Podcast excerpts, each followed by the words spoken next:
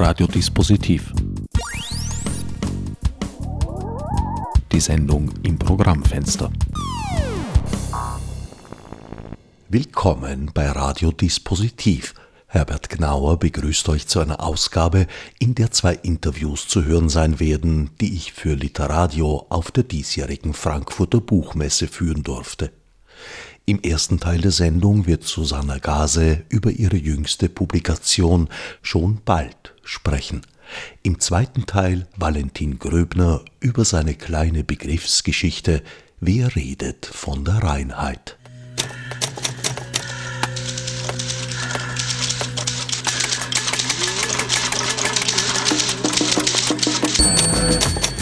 Literatur. Literadio. Live von der Frankfurter Buchmesse vom 16. bis 20. Oktober 2019.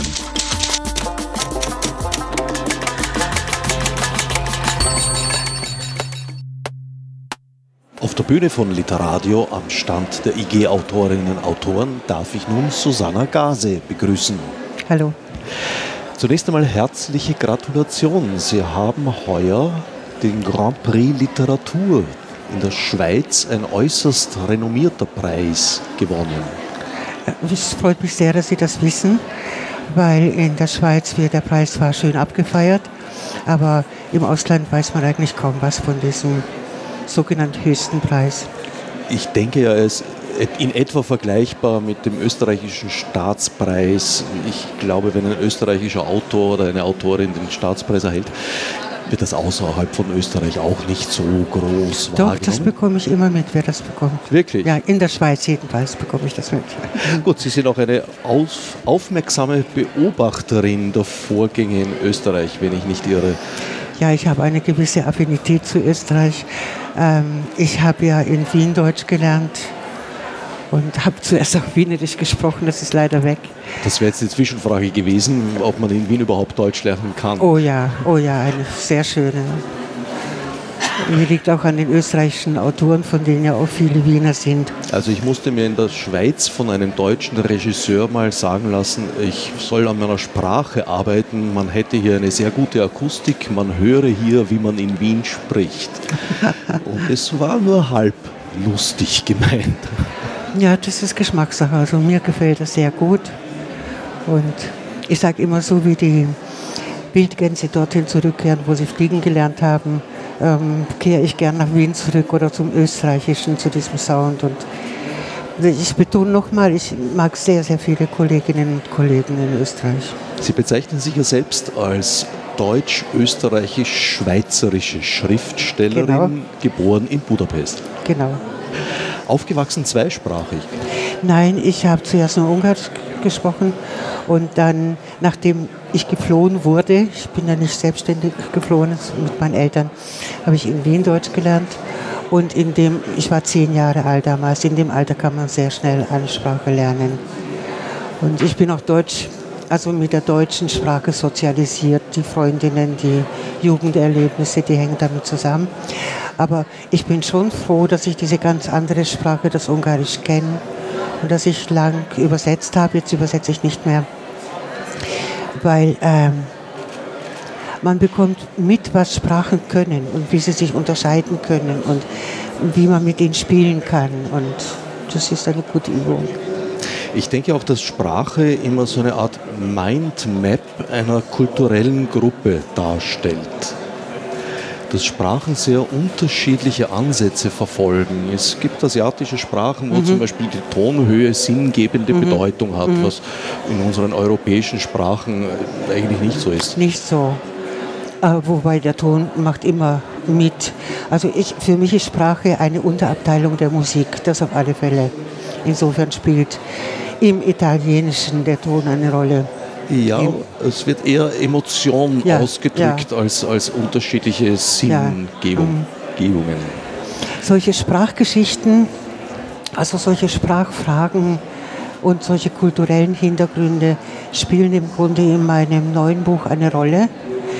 Ähm, ich erzähle vielleicht ganz kurz bitte darum. Das Buch besteht aus fünf Kapiteln und alle fünf Kapitel sind ganz unterschiedlich.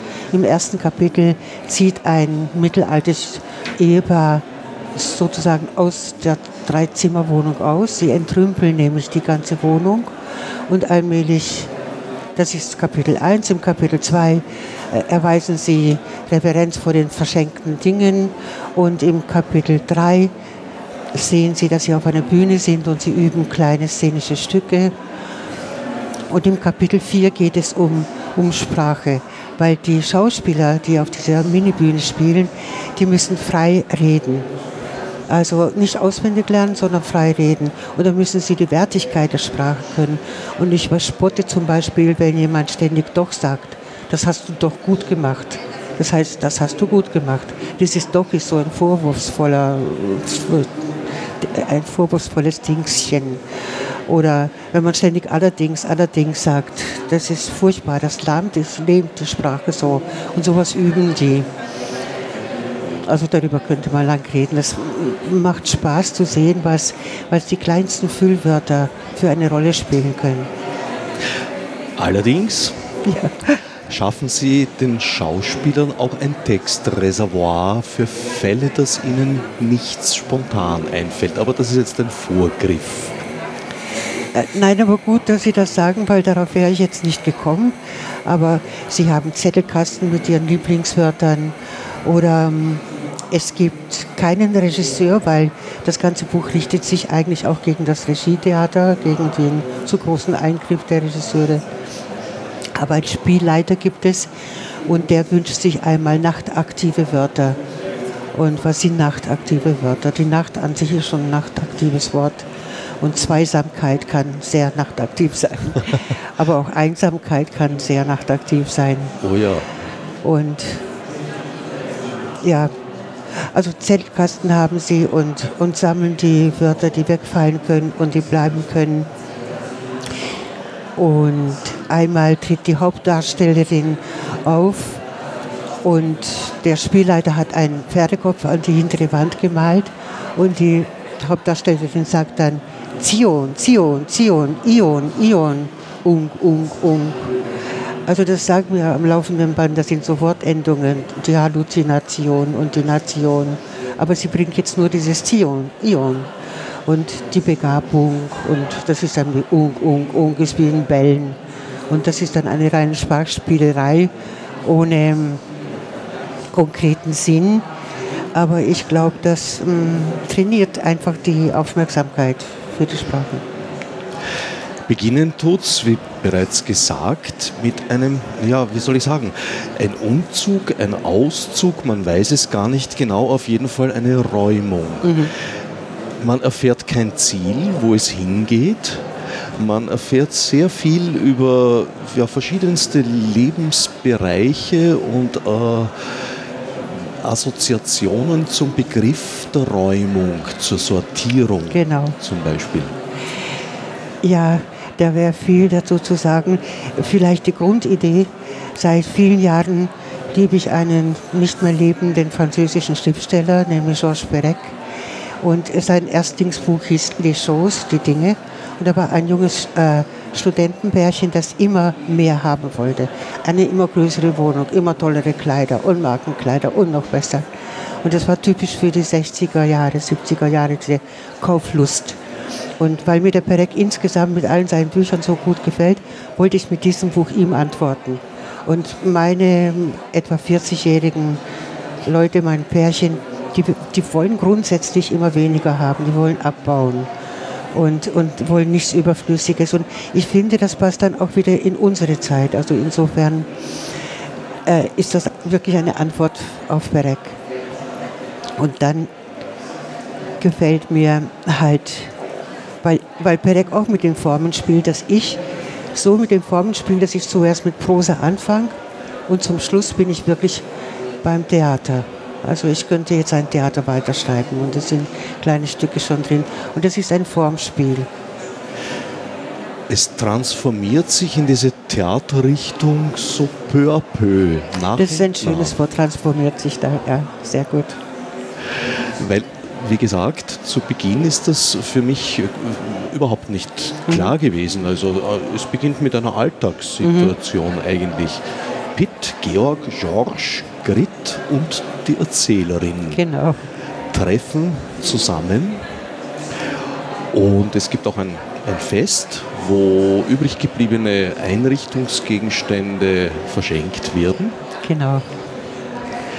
Ich glaube, Sie haben eine Stelle gleich am Anfang vorbereitet. Ja, ich habe, äh, ich springe über den Anfang. Da sieht man vielleicht einiges.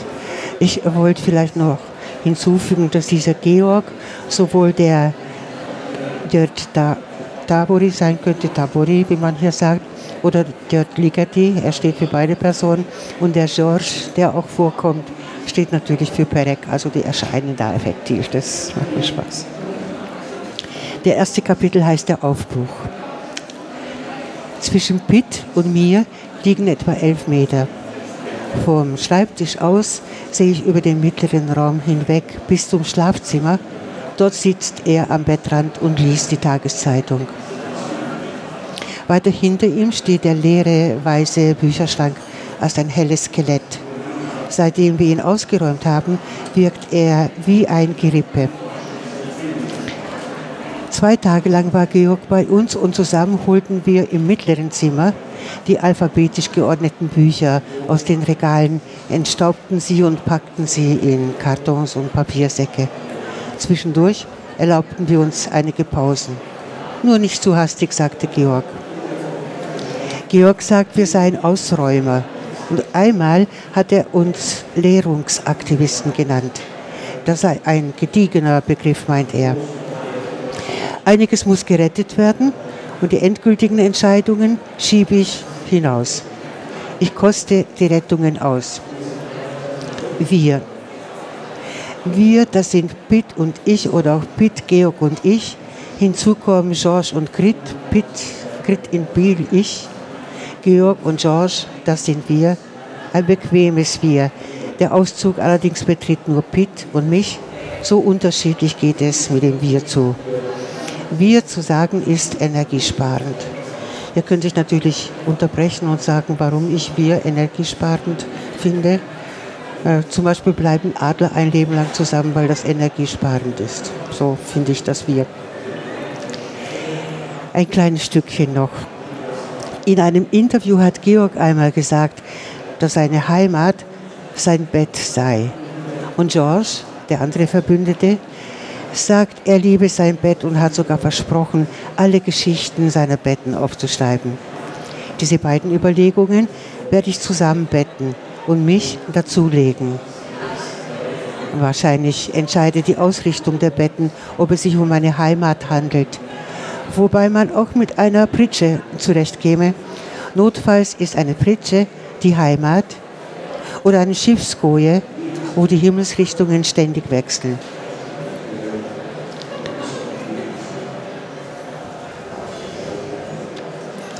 Eine Wohnung ausräumen, bis auf die kahlen Wände entrümpeln. Bevor es soweit ist, in der Küche stehen, frühstücken, im Flur herumstehen, durch die weitgehend kahlen Räume wandern. Noch bevor es zu einer solchen Kargheit kommt, 20 Gäste einladen. Wir reichen auf ovalen Platten belegte Brote, Spargel und Schinkenscheiben in Aspik. Es gibt Oliven, die wir am Vortag in Olivenöl und Kreuzkümmel gewälzt haben. Die Freunde erzählen von ihren Kinoerlebnissen und dass sie nichts lesen mögen. Sie seien ausgebrannt, erzählen sie. Auf welche Weise ausgebrannt, fragt Pitt. Und dann prasseln die Antworten, werden wir Käse und Nüsse aus der Küche holen. Immerhin wissen wir von den diesjährigen Dachstockbränden, von Hausbränden, vom plötzlich entfachten Feuer in den ausgedorrten Landschaften und ein Brand kann auch in Siedlungen einsetzen. Innerhalb von Minuten ganze Hausreihen ergreifen, dann rennen die Leute mit nichts in der Hand dem Feuer davon.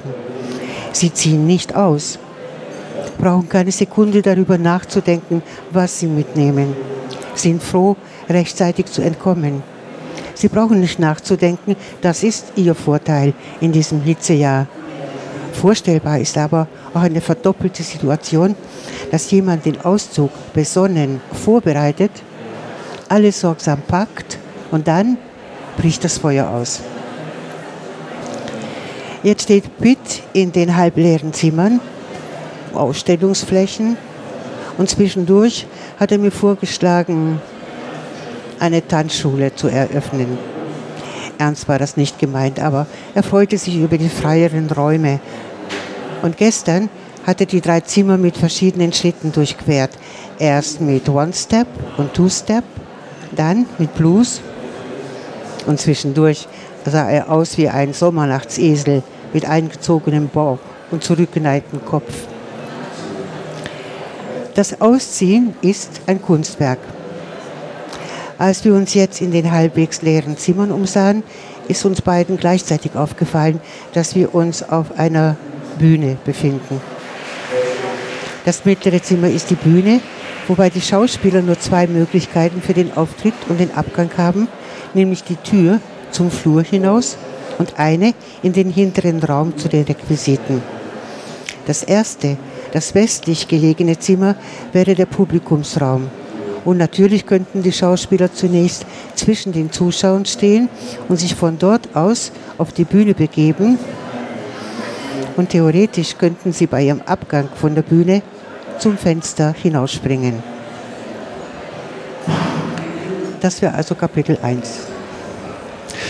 Die Wohnung wird zur Bühne quasi von selbst, ohne dass die äh, Protagonisten das bezwecken. Doch, sie bezwecken das schon. Ist es doch zielgerichtet? Ja, das ist zielgerichtet und es ist die Autorin, die das nicht gleich verraten hat, wohin die Sache geht. Äh, die Protagonisten, sie haben die Namen schön betont. Ich hänge sehr an diesen Grit und Bit und Ich das prasselt so. Also die wussten von vornherein, was da ist und sie, sind für die, sie, sie stehen für die freie Art des Theaters. Das ist bei mir schon lange eine fixe Idee. Äh, schon in meinem ersten Buch bei Edition Korrespondenzen in Durch und Durch kommt äh, die Commedia dell'arte vor. Äh, das ist ja ein, eine Art des Spiels, wo man improvisieren kann. Und ich meine dabei aber nicht eine ältliche Form der äh, Commedia dell'arte, dass man die alten Figuren wieder hervorholt, sondern dass man das neu belebt mit, mit heutigen Figuren. Aber das, das wollte ich von vornherein mit diesem, also die Autorin wollte das, hat es aber verheimlicht und, und äh, Pitt und Grit und ich und George und Georg, die wussten das von vornherein. Und dann haben sie allmählich auch Schauspieler angeheuert. Unter anderem kam da ein Schauspieler, der erzählte, dass er seine Wurzeln in der Gegend hat, wo, wo er jetzt spielen könnte, also in diesem Kleintheater. Und dann sagt ihr Ich, äh, Wurzeln können Sie nicht sagen. In diesem Theater kommt das Wort Wurzel nicht vor. Weil mit Wurzel kann man sich ja nicht wegbewegen. Aber man hat einen Ursprung und keine Wurzel, das ist mir wichtig. Von der Commedia dell'arte übernehmen Sie also weniger die Figuren Pantalone und, und Arlecchino, Dottore. Dottore und so weiter, aber doch, dass die Improvisation innerhalb eines recht strengen Regelwerks stattfindet. Mhm. Das entnehme ich dem Text auch, dass das durchaus. Ja, so, so denke ich auch. Dass es ist recht streng, weil die Schauspieler wissen ungefähr, wie viele Minuten sie auftreten können und welches Thema sie haben. Aber dann können sie äh, das beliebig ähm, von der Sprache her ausstaffieren und von ihren Bewegungen auch um, einbringen. Für den Leser, die Leserin ergeben sich so nach und nach Hinweise. Einer der frühen Hinweise sind die Stühle die in eine Lorca-Inszenierung ja. passen würden, wie Sie schreiben. Mhm. Ein weiterer ist die Geschichte des Hauses aus dem 17. Jahrhundert und der Hinweis, dass das die Zeit Molières ist. Genau. Mhm. Übrigens ist äh, einiges Tatsache hinter dieser Geschichte und das ist für mich immer wieder wichtig, dass ich nicht nur Fiktion zusammen glaube. Äh, das Haus, das ich da beschreibe, ist unser Haus, da, da lebe ich. Und ich äh, habe die Zimmer abmessen können, wie groß sie sind, weil das sind meine Zimmer. Die habe ich nur im Geiste entrümpelt. Sie haben sie nicht verlassen? Nein, aber es ist mir angenehm, weil ich die Umgebung kenne und alles kenne. Und in diesem, das Haus ist wirklich so alt, dass es noch hätte Molière kennen können. Und dann trifft sich das zufällig, dass ich ja für eine vollkommen neue, moderne Art von der Comedia bin, also vom freien Theater. Äh, ich nenne das relativ spontanes freies Theater. Ähm, relativ spontan. Relativ spontanes freies Theater. Ein bisschen eingeschränkt. Ja, genau. Nicht ganz. Und das passt gut zusammen, dass Molière und dass das Haus so alt ist und dass man dann die Vergangenheit dieses Hauses auch erzählen, äh, darstellen kann, dass in dem Haus wahrscheinlich früher ähm, ganz bunte Tapeten gewesen seien, Rosen- und Zitronentapeten. Das war ja mal eine Weile so eine völlige üppige Mode. Also das äh, eben macht auch Spaß, das Haus zu beschreiben. Es hat mir auch Spaß gemacht, die verschenkten Dinge zu beschreiben. Das ist Kapitel 2. Und die übrigen Kapitel, wo die Stücke dann allmählich zustande kommen, die könnte ich natürlich beliebig lang erweitern. Statt der fünf Kapitel könnte man eigentlich auch sagen fünf Aufzüge und damit ist man wieder beim klassischen Danke, Drama. Sehr gut, sehr gut. So empfinde ich es auch. Es sind, es sind fünf verschiedene Auftritte. Ja. Wobei für den Leser oder die Leserin oder zumindest für mich äh, verwunderlich war, wie sozusagen das alte Leben verschwindet und sich in, in, in, in ein neues verwandelt, aber ja, das alte Leben, die, die Übersiedlung findet nicht statt, es gibt kein Ziel. Das ist in der Verwandlung irgendwo, es löst sich auf quasi. Ja, man weiß nicht, wo, wo diese hm, Leute, die ihre Wohnung entrümpelt haben, überhaupt leben. Wahrscheinlich schlafen sie auf dem nackten Boden. Aber es soll schon sagen, im Gegensatz zu Perex Kauflust, was, worüber er sich mokiert, dass ich es gut finde, wenn man, wenn man nicht zu viel braucht. Ich möchte jetzt nicht ökologisch, moralisch werden, aber latent steckt das ja dahinter. Sie ähm, geben praktisch ihr Leben für das Theater, kann man das so genau, sehen? Genau, genau. Das, das Leben ist das Theater und das Theater ist Leben und eine sehr existenzielle Sicht. Ja. Ich würde vielleicht ganz gern ein kleines Stückchen aus dem szenischen Bereich vorlesen. Also jetzt befinden wir uns auf der Bühne. Sobald der Vorhang zur Seite gezogen wird, wird eine ziegelrote Wand sichtbar und vor dieser Wand zeichnet sich allmählich ein Mann ab, der in seinen Schuhen mit hohen Blockabsätzen besonders groß wirkt. Er steht allein auf der Bühne, ziegelrot gekleidet, mit roten Haaren, alles rot in rot, deshalb zunächst kaum wahrnehmbar. Hopp, sagt er und stellt sich vor. Samson, er sei Samson. Dann dreht er sich langsam um die eigene Achse, hebt dabei seine schweren, verfilzten Haare an. Ein Buschwerk ist diese Haarpracht. Die verfilzten Locken eines Nicht-Negroiden könnte man meinen. Aus einem neidischen Anfall heraus hat er eine Frisur, als sei er ein rothaariger Schwarzer. Aber besser, ich rede nicht von Neid. Er trägt die Haare, wie er sie trägt. Wäre er ein Schwarzer, müsste die Wand im Hintergrund ebenfalls schwarz sein. Hops, sagt er wieder, und kühn dreht er sich weiter, zeigt sich von, von allen Seiten. In seinem fellartigen Mantel erinnert er an einen Trapper, einen Fallensteller. Jedenfalls will er an jemanden erinnern, am liebsten an mehrere Personen. Dann bleibt er stehen und hebt mit beiden Händen die Haarpracht vom Kopf. Eine Perücke. Er steckt sie in die Manteltasche und mit dem nun blanken Schädel scheint er tatsächlich den geschorenen Samson darzustellen, den entmachteten Samson oder sonst einen entmachteten, ausgelieferten, einen melancholischen jungen Mann. Denn merkwürdigerweise nimmt sein Gesicht ohne das zottige Ding auf dem Kopf jünger aus. Kein Skinhead, schon von der Miene her nicht. Ein schwermütiger Jüngling, der leise zu summen beginnt. Hey Jude, don't be afraid, singt er und dann etwas lauter Birds, Birds, Birds mit birdiger Stimme. Er hat rote Fingernägel, das fällt jetzt erst auf, während er sich ein Stirnband über den Kopf zieht und einige bunte Vogelfedern hinter das Band steckt. Äh, diese Performance, ist ja nicht mal ein Theaterstück, sondern Performance, geht noch weiter und es geht dann um, um Haare und um Nägel und, und damit auch um die Gemeinsamkeiten zu den Sauriern, die ja auch schon solche Keratin-Geschichten hatten. Und also solche Performances können im Theater auch stattfinden und dann macht der Schauspieler, was er will.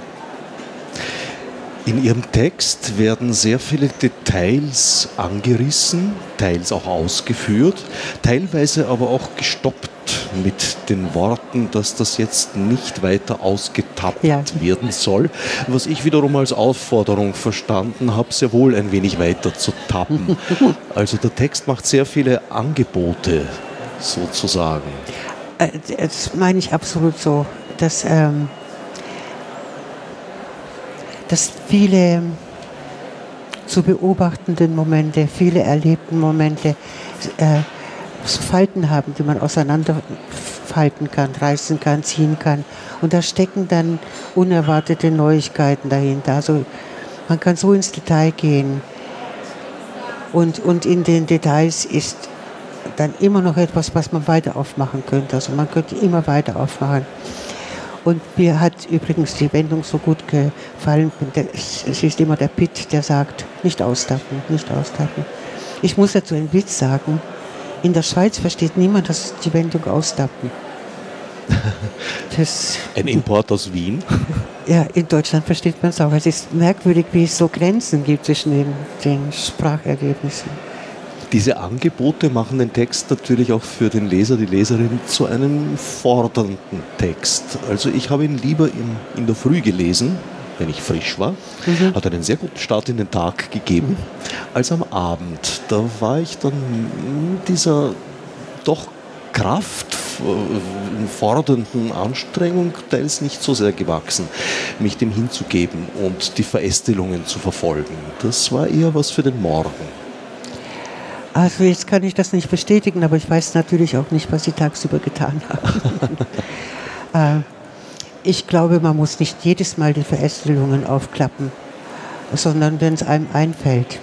Wenn einem, äh, man, der Leser ist ja auch ein ganz aktiver Mittäter am Buch. Und wenn einem keine, äh, äh kein Klappfenster aufgeht, dann geht es halt nicht auf, das macht nichts. Dann ist vielleicht der Ton noch da, also es kommt mir auch sehr darauf an, dass ich die Sprache nicht verkünstele, dass ich keine Geheimnisse in die Sprache hineinbaue, keine hocherfundenen Wörter, wohinter man sich verstecken könnte. Also dann kann man vielleicht das genießen. Ganz kurz zum Abschluss, Ihr persönliches Verhältnis zum Theater. Sie haben Stücke geschrieben, aber haben Sie auch wie die Erzählerinnen Figur inszeniert und gespielt? Ich selber habe nicht gespielt und habe auch nicht inszeniert. Aber mit 14 wollte ich Schauspielerin werden. Und dann bin ich dahinter gekommen, dass ich das nie könnte, weil ich Dialekte nicht nachhaben kann. Also das war mir klar so, ich kann nicht, ich kann kein, und ich, ein, ein Schauspieler muss ganz viel Sprachvarianten ähm, im Mund haben. Aber es interessiert mich nach wie vor und ich gehe jetzt auch weiter in Richtung Theater. Und was mich dann sonst noch interessiert, sind die einzelnen Wörter. Und die kann man übrigens müde dann auch noch genießen. Im Augenblick schreibe ich auch sehr gern ähm, mit der Handschrift. Und da schreibe ich Wortkonserven und dann steht auf einem Blatt x-fach nur zum Beispiel Original. Und das ist dann wirklich ein Original. Und ist auch ein Auftritt. Susanna Gase, schon bald, erschienen in der Edition Korrespondenzen. Ich danke Susanna Gase für das Gespräch. Ich danke Ihnen auch.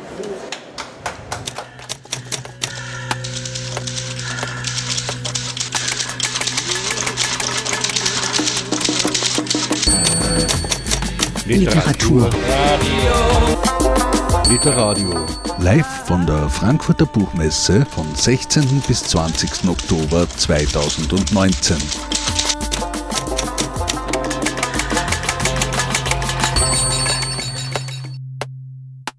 Auf der Bühne von Literadio am Stand der IG Autorinnen und Autoren freue ich mich nun, Valentin Gröbner begrüßen zu dürfen. Valentin Gröbner, Medievist, Historiker mit Schwerpunkt Mittelalter, hat ein Buch herausgegeben unter dem Titel Wer redet von der Reinheit? Eine kleine Begriffsgeschichte erschienen im Passagenverlag. Was verleitet einen Historiker, sich mit dem Begriff der Reinheit auseinanderzusetzen? Der Besuch in Supermärkten, Drogerien, ähm, das die Lektüre von ähm, Inhaltsangaben auf Milchbackeln, Milchpaketen, Mineralwasserflaschen. Ähm, Reinheit ist etwas, was uns im Alltag ganz selbstverständlich umgibt als gewünschter Zustand. Äh, und ich interessiere mich für das, ähm, was mit Material aus der Vergangenheit, mit historischem Material heute angestellt wird. Das heißt, ich bin einerseits Historiker ähm, äh, und andererseits bin ich natürlich ein Zeitgenosse, der darüber stolpert, wie ganz bestimmte Begriffe äh, als Bilder ähm, nicht aufhören zu funktionieren. Und das finde ich bei der Reinheit schon sehr interessant. Ich sehe das ja überhaupt so als die edelste Aufgabe der Historiker, äh, die Begründung für unsere gegenwärtige Situation aus der Vergangenheit zu liefern, die Entwicklungsgeschichte? Ähm, ich glaube, die edelste Aufgabe der Historiker und der Historikerinnen ist, Unordnung zu stiften und ein bisschen die Kategorien durcheinander zu bringen zwischen uns als Modernen, als vermeintlich Aufgeklärten, als vermeintlich äh, technisch informierten Bewohnern einer säkularisierten Welt und ähm, den Kriterien, äh, den Kategorien, den Zauberworten, die wir verwenden oder die wir, mit denen wir bombardiert werden, ähm, die ganz oft mit Aufklärung und moderner Wissenschaft gar nichts zu tun haben, sondern mit dem Weiterexistieren von großen kollektiven Imaginären. Äh, und Reinheit ist so etwas. Reinheit ist einfach eine extrem starke, ein extrem starker Erzählmodus, der aus der religiösen Welt der Vormoderne kommt und nie aufgehört hat, starke Wirkungen zu haben. Äh, man könnte ein bisschen spottisch sagen, nicht in den letzten 700 Jahren. Und davon handelt das Buch. Um ein wenig kurz abzuschweifen, hat sich da die Herangehensweise innerhalb der historischen Zunft geändert? Also weg von den Lebensdaten, Schlachten und Urkundeninterpretationen, die dann eh meistens sich als Fälschungen enttarnt haben im Laufe der letzten Jahrzehnte, hin zu einer umfassenderen Sicht und auch inhaltlicheren. Die Schlachten und die Lebensdaten sind, glaube ich, schon lange nicht mehr im Mittelpunkt. Ähm, ich kann natürlich nicht für alle Historiker reden, ähm, weil wir sind, ein, wir sind eine sehr große Wissenschaft mit ganz vielen Abteilungen. Ähm, auf dem Deutschen Historikertag sind ein paar tausend Leute. Äh, das wird in Österreich, in der Schweiz auch so, das wird in Österreich nicht anders sein. Aber ähm, ähm, Geschichte ist, glaube ich, immer weniger ein Wissensfach äh, und immer mehr ein Fach, das sich damit beschäftigt, wie werden Dinge zum Funktionieren gebracht. Die Historiker, ähm, denen geht es schon lange nicht mehr nur um geschriebene Dokumente, die arbeiten über Fotos, über Filme. Ähm, über alle möglichen Arten von bewegten Bildern. Ähm, einfach deswegen, weil Geschichte im Zweifelsfall immer davon handelt, was gerade in einer Gesellschaft passiert. Äh, und deswegen verändert sich ja unser Blick auf die Vergangenheit dauernd. Es ist schon ein bisschen wie dieser schöne Witz, äh, ähm, dieser schöne Ostblock-Witz mit Radio Erivan. Ähm, ähm wissen wir, was die Zukunft bringen wird? Ähm, Antwort von Radio Erevan. Ähm, Im Prinzip weiß das Zentralkomitee, ähm, was die Zukunft ähm, bringen wird. Unser Problem ist die Vergangenheit, die ändert sich dauernd. Und das gilt natürlich auch für die Geschichte als Wissenschaft. Deswegen ist sie eine Wissenschaft, weil wir heute andere Dinge wissen und mehr wissen ähm, und wissen, wo sich unsere Kollegen vor 30, 40, 100 Jahren geirrt haben. Äh, weil man will ja, wenn man zum Zahnarzt oder zum Urologen geht, ja auch nicht nach dem Kenntnisstand der 50er Jahre behandelt werden. Bei Geschichte sind die Leute immer ganz erstaunt davon, dass sich der, die, die Mainstream-Meinung der Historiker geändert hat. Das ist gut so. Daran erkennt man eine Wissenschaft.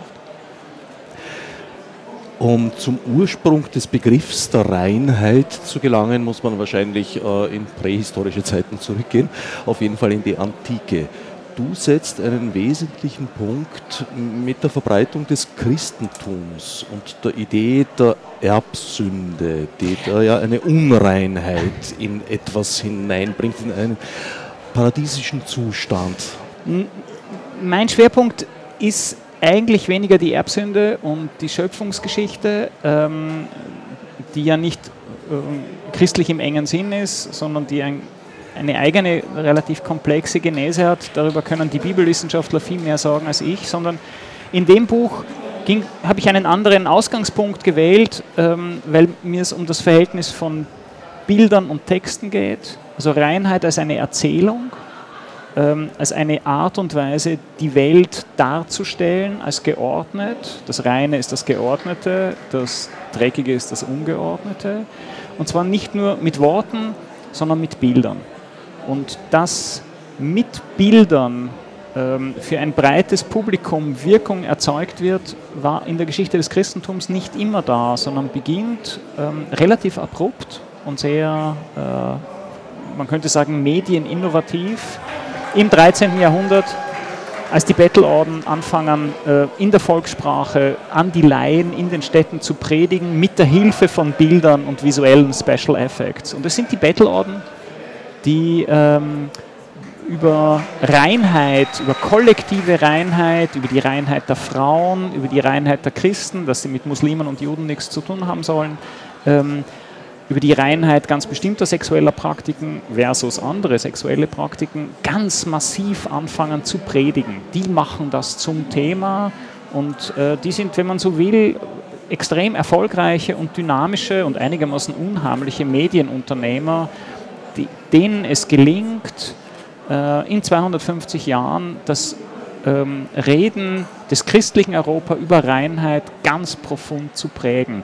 Und das sind noch dazu Leute, die ja selber persönlich arm sind in einer sehr reich werdenden Gesellschaft und die kein Geld anfassen dürfen. Das heißt, die leben zwar nur von Spenden und sind persönlich arm, aber Reinheit ist da deswegen seit dem Bettelorden ein Reden über Bilder und ein Reden über Ökonomie, über Profit.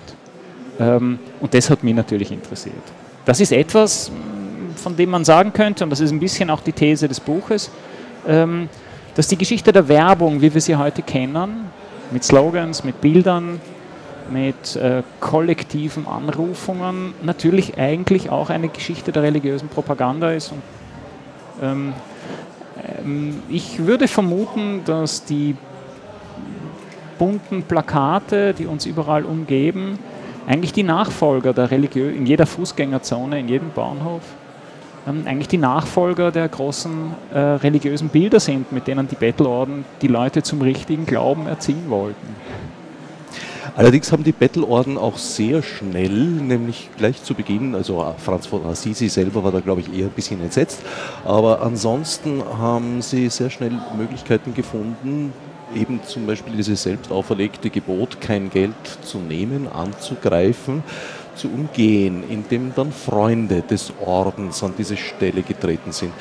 Vom Assisi, weil ich ihn da jetzt schon mal auf den Tisch geworfen habe, äh, gibt es ja, glaube ich, auch sogar die Geschichte, dass er ein Hospiz hat schließen lassen, weil er das nicht in Ordnung fand. Naja, ähm, zur Geschichte der Bettelorden oder vor allem zur Geschichte der Franziskaner gehört natürlich auch, dass nach dem Tod von Franz von Assisi zwei Drittel äh, des Franziskanerordens, nämlich der radikalere Flügel, äh, zu Ketzern erklärt und ähm, teilweise verbrannt worden sind und nur der gemäßigte Flügel äh, sozusagen den Weg zurück in den Schoß der Mutterkirche nehmen konnte. Aber man muss sich, wir haben ja immer die Vorstellung ähm, von, der Vormoderne, von, von der Vormoderne als einer vergleichsweise äh, langsamen, sich stabilen Gesellschaft.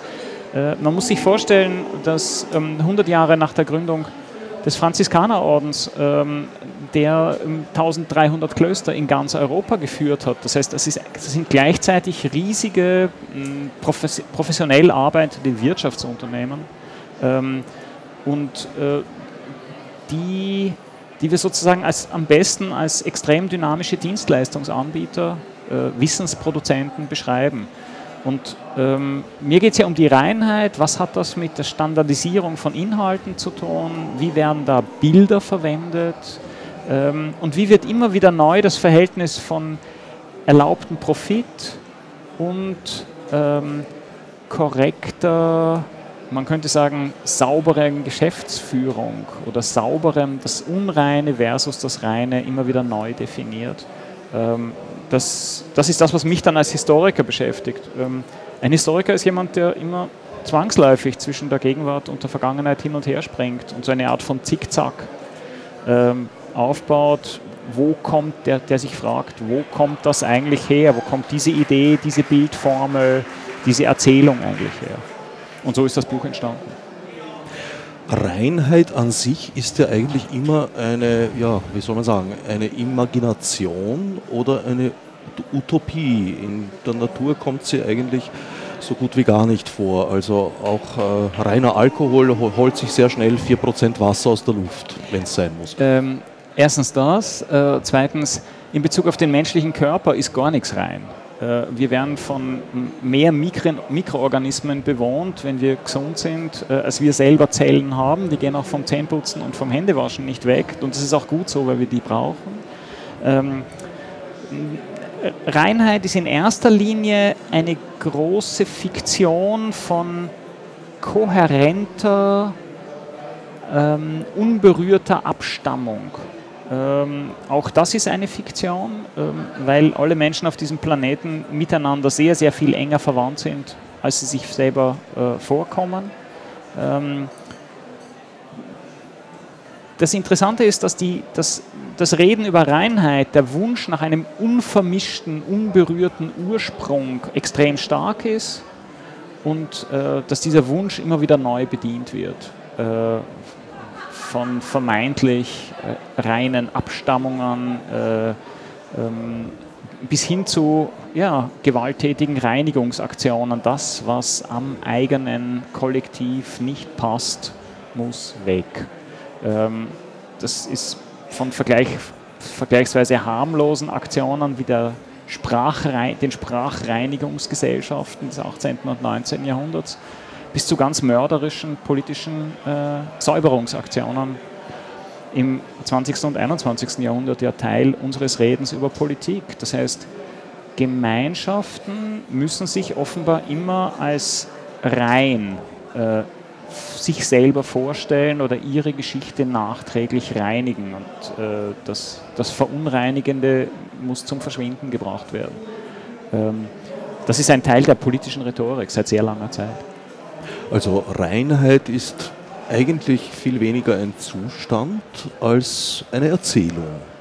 Ähm, ja, und sie ist eine Erzählung, die mit Mitteln, die dem Publikum eigentlich schon vertraut sind, immer wieder eingängig gemacht wird. Das, hat, das ist das, was ich so faszinierend finde beim Reden über, ähm, über Bio, über ähm, religiöse Kriterien, über reine Lebensmittel, dass das, ähm, wenn für, für das Reine ähm, Werbung gemacht wird, darf das, was vermeintlich oder wirklich verunreinigt, ja, ja nie gezeigt werden. Ähm, und das führt zum Beispiel dazu, dass ganz viele Produkte, Milchprodukte, ähm, äh, Mineralwasser, Kosmetik, ähm, buchstäblich wörtlich auf religiöse Versatzstücke, auf religiöse Bildformeln, die zum Teil wirklich 300, 400, 500 Jahre alt sind, zurückgreifen, wenn sie das plausibel machen wollen, ihren Kunden, dass sie diese Creme oder dieses Mineralwasser ähm, kaufen sollen, um sich selbst, um selbst ein Stück Reinheit sich einzuverleiben. Ähm, es ist sehr komisch und natürlich auch nicht ganz unwitzig, auf die Art und Weise sich Werbeplakate äh, anzuschauen. Ähm, in dem Projekt, das ich, von dem dieses Buch ein Teil ist, ähm, geht es sehr stark darum, wie entstehen eigentlich die heute ähm, so flächendeckend vorhandenen bunten Plakate und Werbeanzeigen, die heute unsere Fußgängerzonen und die Zeitungsrückseiten füllen. Ähm, wie entsteht diese Bildsprache? Weil die war nicht immer da ähm, sondern die hat sehr viel mit Mediengeschichte und mit dem, äh, mit dem Weiterexistieren eines religiösen Vokabulars zu tun. Also das ist doch wiederum das Mittelalter als Ursprung. Ne, ich habe mal ein Buch geschrieben, das heißt, das Mittelalter hört nicht auf. Da war das, das war zwar eigentlich ironisch gemeint, ist aber nicht immer so angekommen. Allmählich glaube ich, dass der eigentlich damals ironisch gemeinte Titel auf eine Art stimmt. Offenbar wollen wir weiterhin an fiktive Kategorien von Unberührtheit glauben. Ähm, nicht nur beim Olivenöl, wo ja Olio nicht Vergine, sondern extra Vergine draufsteht. Mir hat noch nie jemand den Unterschied zwischen Vergine und extra Vergine erklären können, auch Eine meine Steigerung italienischen halt. Freund nicht. Ähm, Jungfräulichkeit gesteigert. Das ist Ähm, eine interessante Frage, ja. ähm, nein, es ist ja so eine Art Superlativ. Ähm, und, und gleichzeitig, man darf nicht, man darf nicht vergessen, dass, die, dass das Dogma der unbefleckten Empfängnis Mariä, ähm, über das sich die mittelalterlichen Theologen buchstäblich 400 Jahre gestritten haben, erst 1854 zum Dogma erklärt worden ist. Das heißt, die unbefleckte Empfängnis Mariä ist jünger als die Eisenbahn und die Fotografie. Ähm, das ist ein Reden über religiöse Kategorien und über ihr Weiterexistieren, äh, das die vermeintliche saubere Trennung zwischen Vormoderne, äh, dem vermeintlich finsteren Mittelalter und dem hellen, aufgeklärten 21. Jahrhundert ähm, auf eine ganz interessante Art und Weise durcheinander bringt. Und dafür, das ist das Projekt, also ich, an dem ich als Historiker arbeite, die Unordnung ein bisschen vergrößern, aber dabei mehr herausbekommen. Tatsächlich ist insbesondere im 20. Jahrhundert hier in unseren Breiten im Namen der Reinheit sehr vieles sehr Dunkles geschehen. Und geschieht weiterhin. Äh, man muss dafür ja gar nicht so weit ähm, über so viele Grenzen gehen. Man bleibt ohne weiteres in einem katholischen Europa, wo im Namen der Reinheit ähm, Leuten ähm, massives politisches Unrecht geschieht oder indem ihre Rechte als Menschen oder als Einwanderer ähm, oder als Staatsbürger deutlich beschnitten werden. Das ist ein Teil des politischen Spiels, Reinheit als Rechtfertigung für Gewalt. Und nicht nur im Nahen Osten, sondern auch in Europa. Die Reinheit gilt eigentlich, zumindest in allen mir bekannten Kulturen, als etwas Anstrebenswertes. Interessanterweise existiert das aber ja, rein fast, könnte man sagen, unvermischt nebeneinander. Also koscher, halal, obwohl das sozusagen dann alles in einem Begriff wie Bio zum Beispiel zusammengeführt werden könnte, wird es das nicht. Ähm, ich glaube, dass Reinheit als Begriff im Wesentlichen dazu dient, ähm, Bedrohungs- oder Verteidigungsgemeinschaften äh, zu organisieren.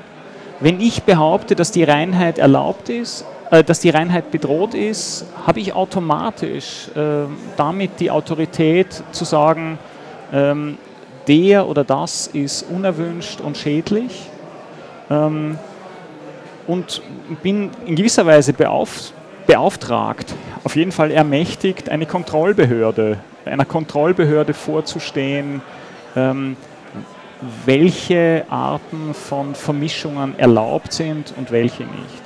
Und Religionsgemeinschaften tun das, aber selbstverständlich tun das alle Arten von Kollektiven, die sozusagen sich selbst eine nachträgliche historische Begründung geben wollen. Denn das ist ja das Tolle an der Reinheit. Man immer, immer dann, wenn jemand sagt, etwas ist rein, dann behauptet er, ähm, dass es früher unvermischter gewesen sei. Der, zurück zu den reinen Ursprüngen. Äh, ähm, Zurück zum Ursprung heißt eine ähm, Biolinie einer ähm, österreichischen Supermarktkette. Das fasst es eigentlich sehr schön zusammen. Ähm, und man tut so, als sei die Vermischung jüngeren Datums und könne durch kollektive Anstrengungen wieder rückgängig gemacht werden. Das ist ein politisches Selbstermächtigungsprogramm erster Güte, auf das seit langer, langer Zeit äh, alle Leute, die was werden wollen, ähm, gerne zurückgegriffen haben. Denn immer dann, wenn jemand sagt, etwas ist verunreinigt, ähm, dann muss er den besorgniserregenden Zustand, den er beklagt, ja erst einmal selber herstellen. Äh, genau das haben die Bettelordensprediger gemacht, wenn sie gesagt haben, ähm, die Reinheit der christlichen Gemeinde als Ganze ist bedroht, wenn Angehörige anderer Glaubensgemeinschaften unter uns wohnen, ähm, wenn unsere Frauen mit denen schlafen oder wenn wir selber mit denen schlafen. Ähm, ähm, das heißt, man muss eine bestimmte Art von moralischem Verunreinigungszustand, den man bekämpft, selbst erst einmal herstellen. Und das ist das, worum es mir geht, diese Art von Mechanismen auch ein Stück weit in einem historischen, launigen, essayhaften historischen Rückblick darzustellen. Äh, der rhetorische Apparat der Bettelordensprediger ist nach wie vor in Betrieb, nur einfach nicht mehr von Angehörigen des Dominikaner- und Franziskanerordens, ähm, sondern von selbsternannten Politikerinnen und Politikern. Stichwort launig, das haben wir bis jetzt noch nicht erwähnt. Der Text ist tatsächlich launig geschrieben und sehr unterhaltsam. Hin und wieder mit wunderbaren Neologismen durchwirkt, wie Kollegler, Autorler, Lesler, Konsumentler, Portugiesler. Ist, sind das Kontrapunkte zum Gendern bei dir? Nein, das ist Gendern. Ähm, ich ähm, ich finde die das ist ein, in dem Fall ein Experiment in einem kurzen Text. Ähm, von Ausländerinnen und Ausländern zu sprechen, ist umständlich. Ähm, und als ich die Druckfassung dieser drei Vorträge, das, sind, das Buch ist ursprünglich als ähm, eine Serie von Vorträgen am Institut für die Wissenschaften von Menschen in Wien entstanden, letztes Jahr, als ich mich an die Druckfassung gesetzt habe, der Vorträge, äh, habe ich mir überlegt, wie kann ich äh, Männern und Frauen gerecht werden. Ähm, denn tatsächlich ist in meinem Text äh, nie nur von Männern ähm, die Rede, sondern immer von den Angehörigen beider Geschlechter und das sprachlich ein bisschen griffiger und weniger umständlich zu machen, ohne das Sternchen, ohne äh, die unterschiedlichen ähm, Großschreibungen. Ähm, und dann ist mir aufgefallen, dass es natürlich eine Sprache gibt, ähm, das Türkische, ähm, das rein geschlechtsneutral ist. Äh, das Türkische macht keinen Unterschied zwischen männlichen und weiblichen Subjekten in der Mehrzahl. Das Wort für Lehrerin und das Wort für Lehrer ist im Türkisch dasselbe, für Arbeiter und Arbeiterin, für Leser und Leserin. Und das Türkische hat eine ganz schlichte Art der, der Mehrzahlbildung. Und ich habe gedacht, ich könnte doch eigentlich in einem Buch über Reinheit ähm, einen praktischen grammatikalischen Kniff aus einer Sprache übernehmen, die auf der Welt ähm, genauso viel Leser und Sprecher hat wie das Deutsche, ungefähr 100 Millionen. Ähm, und ein deutsch-türkisches Mischwort machen, türkisches Gendering, wenn Sie so wollen. Ähm, denn das Türkische ähm, für alle trotz oder wegen aller Benachteiligungen von Frauen in der türkischsprachigen Welt ist eine absolut geschlechtsneutrale Sprache. Ich habe mal zwei Jahre Türkisch gelernt, eine sehr schöne, unter uns gesagt auch verdammt komplizierte Sprache. Ähm, und deswegen ist in diesem Buch von das türkische Gendering äh, gebraucht. Außerdem fand ich als Österreicher das Wort Ausländler einfach hinreißend. Auch die Kollegler, die Studentler ähm, ähm, und die Leserler fand ich schön. Ähm, einem Wiener geht dieses Ler oder Lar vielleicht noch mal ein bisschen leichter über die Lippen, aber das hat vielleicht zu unserer alten Affinität zum Osmanischen Reich zu tun. Allerdings äh, vermittelt sich diese Geschlechtsneutralität ohne diese Erklärung, die du gerade gegeben hast, nicht unbedingt. Und sie ist auch nicht ganz konsequent durchgezogen. Also es kommt Gestalter zum Beispiel vor. Da fehlt mir das kleine R. Ähm, man muss das tun, in der ersten Fußnote des Buches wird es erklärt, man muss einfach die Fußnoten mitnehmen. Ich bin äh, mitlesen, ich bin ein Wissenschaftler, ich kann nicht ohne Fußnoten. Ich packe auch ganz gern äh, ein paar Pointen in die Fußnoten. Und ansonsten mich, äh, hat mich meine Lektorin äh, und der Verlag überzeugt, Leserfreundlichkeit geht vor Konsequenz. Ähm, ich glaube, die haben recht.